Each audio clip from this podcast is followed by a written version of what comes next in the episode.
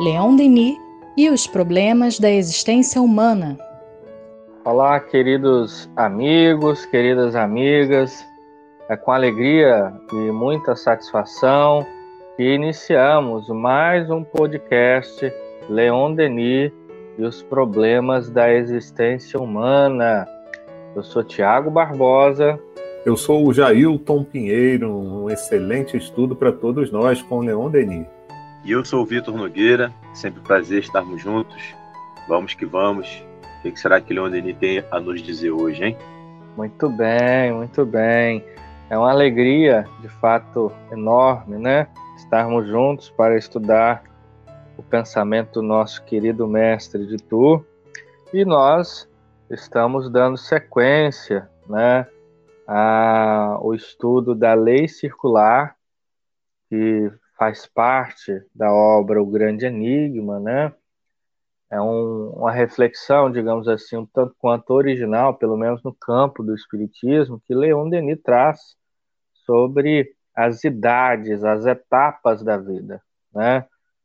É, e hoje nós vamos estudar o outono da vida, ou seja, a velhice, né? a, a idade de maior experiência né, onde a nossa fronte é coberta aí de pela névoa, né, da experiência e do tempo. E Denis ele diz assim sobre isso: a velhice é o outono da vida. No último declínio, a vida está no inverno. Somente com pronunciar esta palavra velhice, sente-se já o frio que sabe ao coração. A velhice, segundo o modo de ver comum dos homens, é a decrepitude, a ruína. Ela recapitula todas as tristezas, todos os males, todas as dores da vida. É o prelúdio melancólico e aflitivo do último adeus. Há aí um grave erro. Em regra geral, nenhuma face da vida humana é inteiramente deserdada dos dons da natureza, e muito menos das bênçãos de Deus, porque o derradeiro quartel da existência, o que precede imediatamente o coração do destino, será mais triste que os outros? Seria uma contradição e esta não pode existir na obra divina, em que tudo é harmonia comparável à da composição viva de um concerto impecável. Ao contrário, ao contrário, a velhice é bela, é grande, é santa. Vamos estudá-la um instante à luz pura e serena do espiritualismo. Cícero escreveu um eloquente tratado sobre a velhice. Sem dúvida, tornamos a encontrar nessas célebres páginas alguma coisa do gênio harmonioso desse grande homem. É, no entanto, uma obra puramente filosófica que só convém vistas frias, uma resignação estéril e abstração, abstrações puras. Precisamos colocarmos-nos em outro ponto de vista para compreender e admirar a, per, a peroração augusta da existência terrestre. A velhice recapitula todo o livro da vida, resume os dons das outras épocas da existência sem as ilusões, sem as paixões, nem os erros. O ancião viu nada de tudo quanto deixa, entreviu a certeza de tudo o que há de vir. É um vidente, sabe, crê, vê, espera. Em torno da fronte coroada de cabeleira branca, qual a faixa e hierática dos antigos pontifícios paira majestosamente sacerdotal. A falta de reis entre certos povos eram os velhos que governavam. A velhice é ainda, apesar de tudo, uma das belezas da vida, e certamente uma das suas mais altas harmonias. Disse muitas vezes: Que belo velho! Se a velhice não tivesse estética especial, por que tal exclamação? Entretanto, é preciso, é preciso não esquecer que, nessa época, há, já o dizia Chateaubriand, muitos velhos, ou que não é a mesma coisa que poucos anciões. O ancião, com efeito, é bom, indulgente, estima e encoraja a mocidade. Seu coração não envelheceu. Os velhos, porém, são ciumentos, malévolos, severos, e nossas gerações e, e se nossas gerações novas perdem o culto de outros pelos antepassados, não é precisamente porque os velhos deixaram de ter a alta serenidade, a benevolência amável que fazia a que fazia primitivamente a poesia dos antigos lares, a velhice é santa, para quanto a primeira infância é, para quanto a primeira infância. Por isso, aproxima-se de Deus e vê mais claro e mais longe nas profundezas do infinito. Nossa, que é, é uma reflexão um pouco mais longa do que comumente a gente separa, mas que traz né, muita sabedoria em relação a essa última etapa da vida, né, que antecede a, o fenômeno da morte, né? Claro que isso, né, em termos naturais, porque há muitos que desencarnam na infância, outros na juventude, outros na idade madura, né? Mas de maneira geral, é assim que ancestralmente a gente imagina que é o decorrer da vida, né? E essa idade, né, é a idade que Denis chama, né, faz até alusão que é como a semelhança de um vidente, né? Porque quando ele olha para o passado, o acumular da sua experiência faz com que ele entenda determinados processos. Claro que dentro de uma perspectiva, digamos, mais amadurecida, né? E aí é, é, é que vem esse sentido é, que Denis dá entre a velhice, a simples velhice e a é, e o ancião, né? Ou seja, o velho e o ancião, porque ele vai dizer, né, a semelhança de Chateaubriand, que o velho, né, nesse sentido, ele é muito amargo, né?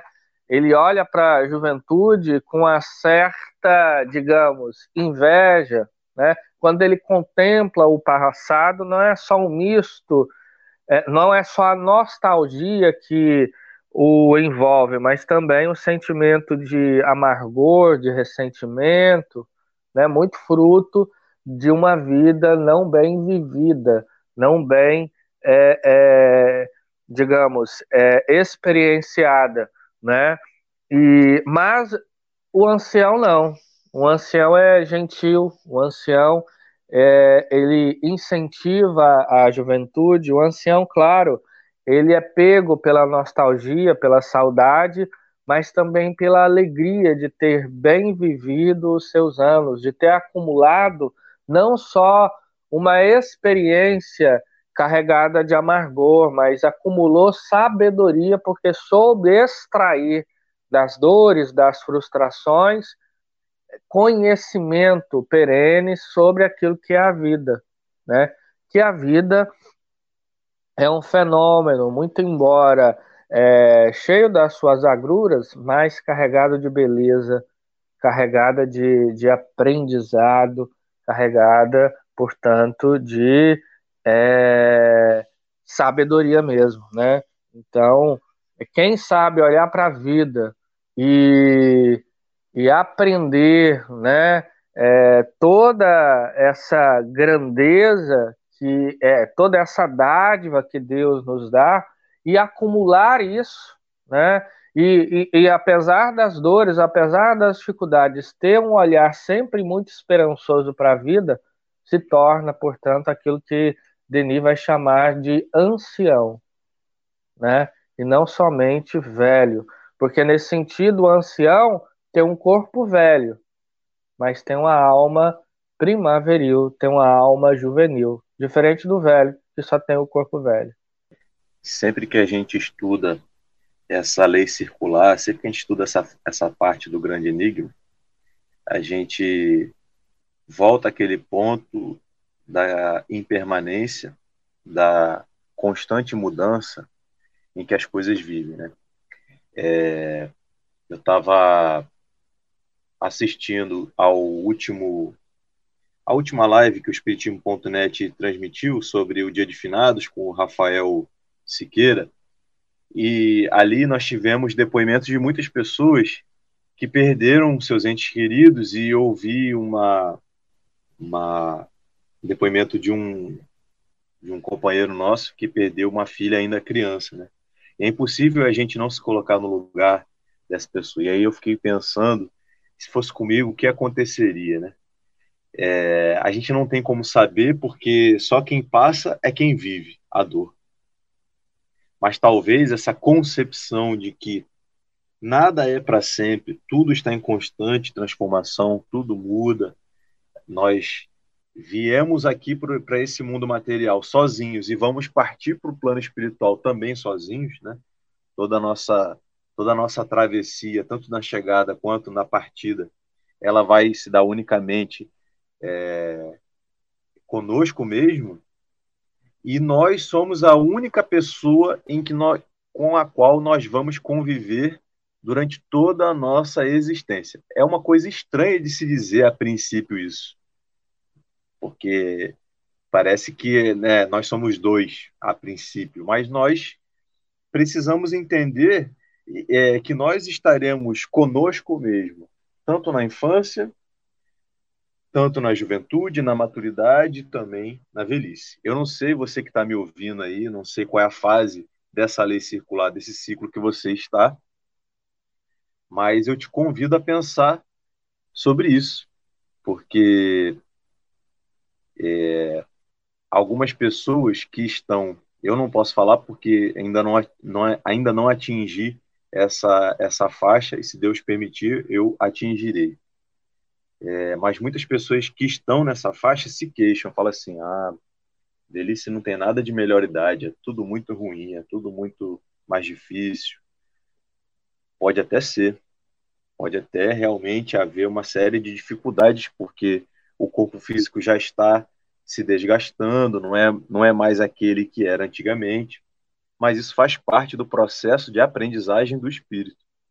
Alguma coisa, ou diversas coisas a gente precisa aprender quando estamos nas mais variadas fases do no, da nossa existência corporal. E, como sempre a gente vê, como sempre a gente aprende na doutrina espírita, isso também passa. Né? A vida passa como num, num flash e a gente nem percebe. O Leon Denis, só para finalizar aqui, que eu já estou falando muita coisa, o Leon Denis, no início da, do livro Depois da Morte, no prefácio, se eu não me engano, ele fala, ele fala de maneira poética, né? Os séculos, esses minutos da eternidade. E é realmente isso. São minutos é, transformados em séculos e uma existência, como diria André Luiz, é um ato. E o que estamos fazendo nesse ato? Eu acho muito interessante quando Leon Denis nos convida a fazer essa reflexão em torno dessas fases da vida, é a gente chegar a uma conclusão que nem sempre a gente quer, que a gente precisa respeitar essas fases da vida, né? Então, não tem outro jeito. É assim que se estabeleceu. A gente pode até perguntar algum dia a Deus por que, que ele quis fazer assim, mas é assim que está estabelecido. Então, enquanto estamos na, no mundo físico, nós temos que passar por essas fases: infância, juventude, idade madura e velhice. Né? a não ser quando, por algum motivo, a gente tenha que partir antes.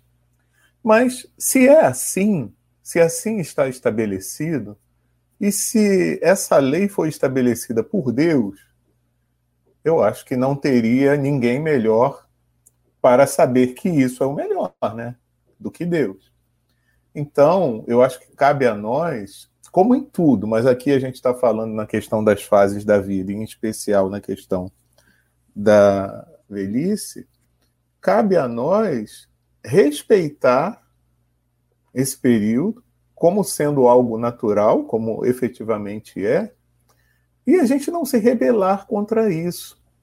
Porque eu, eu vejo até quando se faz essa diferenciação, né? É, como Leon Denis coloca, entre o velho e o ancião, é, o velho como aquele né, que a gente costumava dizer, o, o rabugento, né? aquele que reclama de tudo, que não está satisfeito com nada, ah, isso está muito ruim, olha como é que está meu corpo, eu não tenho mais agilidade, o meu pensamento não consegue é, se concentrar, eu não consigo fazer as coisas direito. Calma, meu amigo.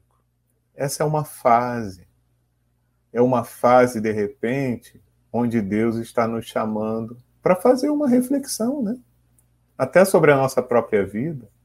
Se eu não posso ter agilidade com o meu corpo, se é, os, os, órgãos já não funcionam mais quando, como funcionavam antigamente, mas se eu ainda tenho uma mente lúcida, por exemplo, eu posso refletir sobre a vida, eu posso aconselhar outras pessoas, eu posso levar uma vida é, em paz, eu posso, isso é tão importante, né?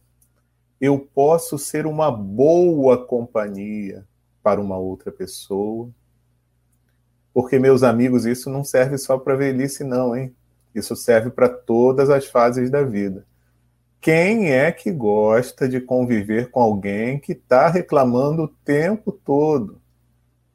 Quem é que gosta de conviver com alguém cujo azedume é constante? Então é importante que a gente pense nisso. Eu sempre tenho, independente do momento em que eu viva, em que fase eu esteja, eu tenho condições de ser uma pessoa que é, produz no outro um bem-estar. Então, acho que esse convite é muito importante, né?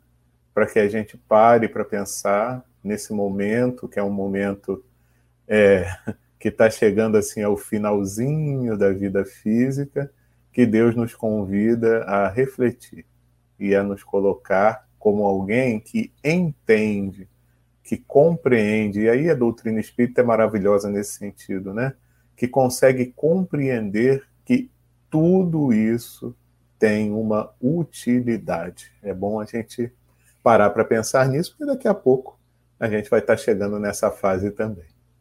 Bom, tem uma, uma questão que a gente percebe em termos evolutivos, né? Que são os ciclos, né? Na natureza, as etapas que é, caracterizam o ano, né? Primavera, o verão, né? o outono, o inverno. E da mesma forma a vida, né? De nós, os humanos, é, que compreende aí é, a infância, a juventude, a maturidade, a velhice. Uma das coisas que é muito interessante é que o início, de certa forma, ele lembra muito o fim, né? Eu, eu acho que esse é um ponto interessante para a gente trazer aqui porque a fase infantil ela é uma fase de adaptação ao mundo material, mais de transição entre o espiritual e o material, né? Por outro lado, a, a idade da velhice, né? A idade anciânica, ela lembra também a idade infantil, né? Porque não raras vezes a gente percebe que é uma fase é, de maior sonolência, né? Que há também esse, digamos, essa interexistencialidade, né? Ou seja, muitas das vezes há essa relação entre o material e o espiritual, o mundo material, o mundo espiritual, que ela é, acaba sendo acentuada.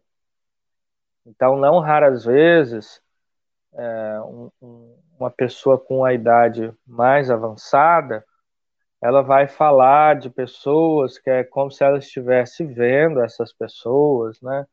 E caracteriza é, esse processo mesmo de interexistencialidade, além né, das lembranças que vão se acumulando e não raras vezes ela, é, elas vão, digamos assim, é, se confundindo, né?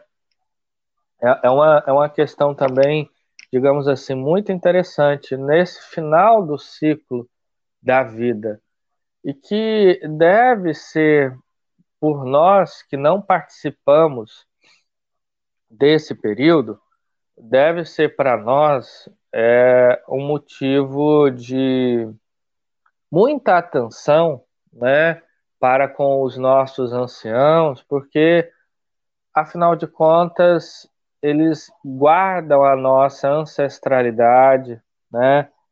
É, guardam, digamos assim, a sabedoria do nosso clã, vamos dizer assim, muito embora hoje, num mundo tão globalizado, né, isso tudo acaba meio que se dissolvendo no turbilhão das experiências humanas, mas o que eu quero dizer com essa ancestralidade é que eles guardam as memórias afetivas daquilo que, de certa forma, faz parte da nossa construção.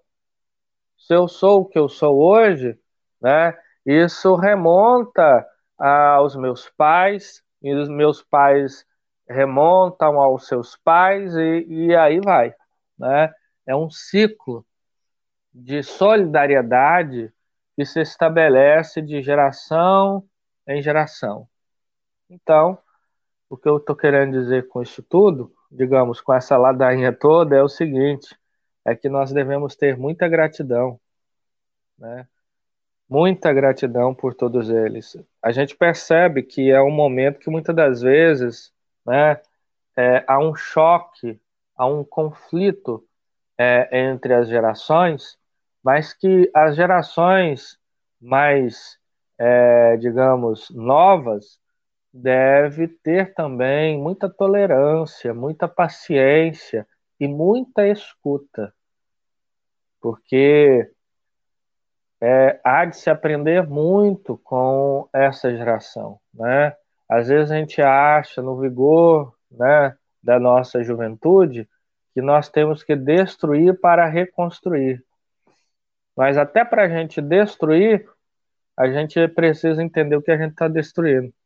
Que eu estou querendo dizer com isso não é que a gente tem que destruir, não. Né? Não mesmo. Mas que a gente tem que é, entender o, os nossos antepassados, a sua experiência, o porquê que as coisas são assim. Porque às vezes a gente chega e imagina que está tudo errado. Mas por que, que as coisas chegaram a esse ponto? Né? Quais são as razões? E então precisamos de muita paciência, muita tolerância, muita escuta para aprendermos, né? Eu acho que uma forma da gente honrar os nossos antepassados é buscar ap aprender com a sua história, né? Aprender com os acertos e aprender também com os erros. Sem dúvida, meu amigo Tiago. E mais do que nunca a gente precisa dar atenção é, as pessoas que estão nessa fase, que está sendo né, o, obje o objeto de estudo aqui do nosso podcast. E dar atenção significa respeitar, significa aprender com a experiência, é, significa levar em consideração é, tudo aquilo que a pessoa diz, porque ela já fez um percurso, já, já tem uma trajetória de vida e passou por inúmeras situações que nós não é, passamos. É, é fácil conviver com um idoso dentro de casa? Em muitos casos, não. É, é, há o conflito de gerações, que a gente já falou aqui nos podcasts passados, há as dificuldades inerentes à própria convivência, as diferenças de pensamento, mas é um desafio que nós precisamos, porque nós, se tudo der certo nessa encarnação, quem ainda não chegou nessa fase, um dia vai chegar. E às vezes a gente chega rápido, né? Porque o tempo passa de maneira muito acelerada, conforme a gente estava falando aqui. Então, que a gente possa exercer a empatia, se colocar no lugar dessas pessoas, entender que as habilidades, a destreza não são mais as mesmas, mas a experiência, em muitos casos, pode nos aconselhar, pode nos ajudar, pode contribuir. E nós que não chegamos ainda nessa fase, se por acaso né, você que está nos ouvindo ainda não chegou, pode contribuir de outras formas também, ajudando nas tarefas, auxiliando é, naquilo que essa pessoa ainda já não pode mais executar e tendo paciência, porque a paciência é a palavra-chave para a gente ter uma boa convivência, independente de qualquer faixa etária em que o espírito imortal esteja aí ocupando. E a compreensão, né? Que tem tudo a ver com isso tudo que vocês estão falando compreensão é, de que é uma fase, ela é sujeita às situações que são vividas por aquela fase, naquela fase, e às vezes eu estou reclamando, né? Daquele velho que está ali comigo convivendo, que eu estou achando que ele está é, me perturbando, e eu não faço noção, né? de como serei eu depois, né, no futuro. então a compreensão sempre é muito importante numa, numa convivência, né, entre as pessoas. Então, e o que, o que faz com que a gente respeite o, o outro, né? Se a gente também quer ser respeitado, é importante que a gente respeite o outro. E, e a gente nunca sabe, né? Como vai ser o nosso futuro, quais são os fatores que vão envolver a minha vida no futuro e que podem nos fazer ter um comportamento ou outro e que às vezes pode ser até bem parecido com aquele com o que eu reclamo hoje, né? Então, compreensão e sempre a solidariedade, né, de uns para com os outros, que a gente sempre repete quando está junto ao pensamento de Leon Denis. Então é isso, queridos amigos, queridas amigas. Chegamos ao final de mais um podcast, né? Leon Denis e os problemas da existência humana, rogando sempre ao alto que os benfeitores espirituais possam envolver os nossos lares em clima de muita paz, de muita harmonia, de muito amor, né? e aguardamos a todos vocês para um próximo episódio na próxima semana de Leon Denis e os problemas da existência humana. Até logo mais.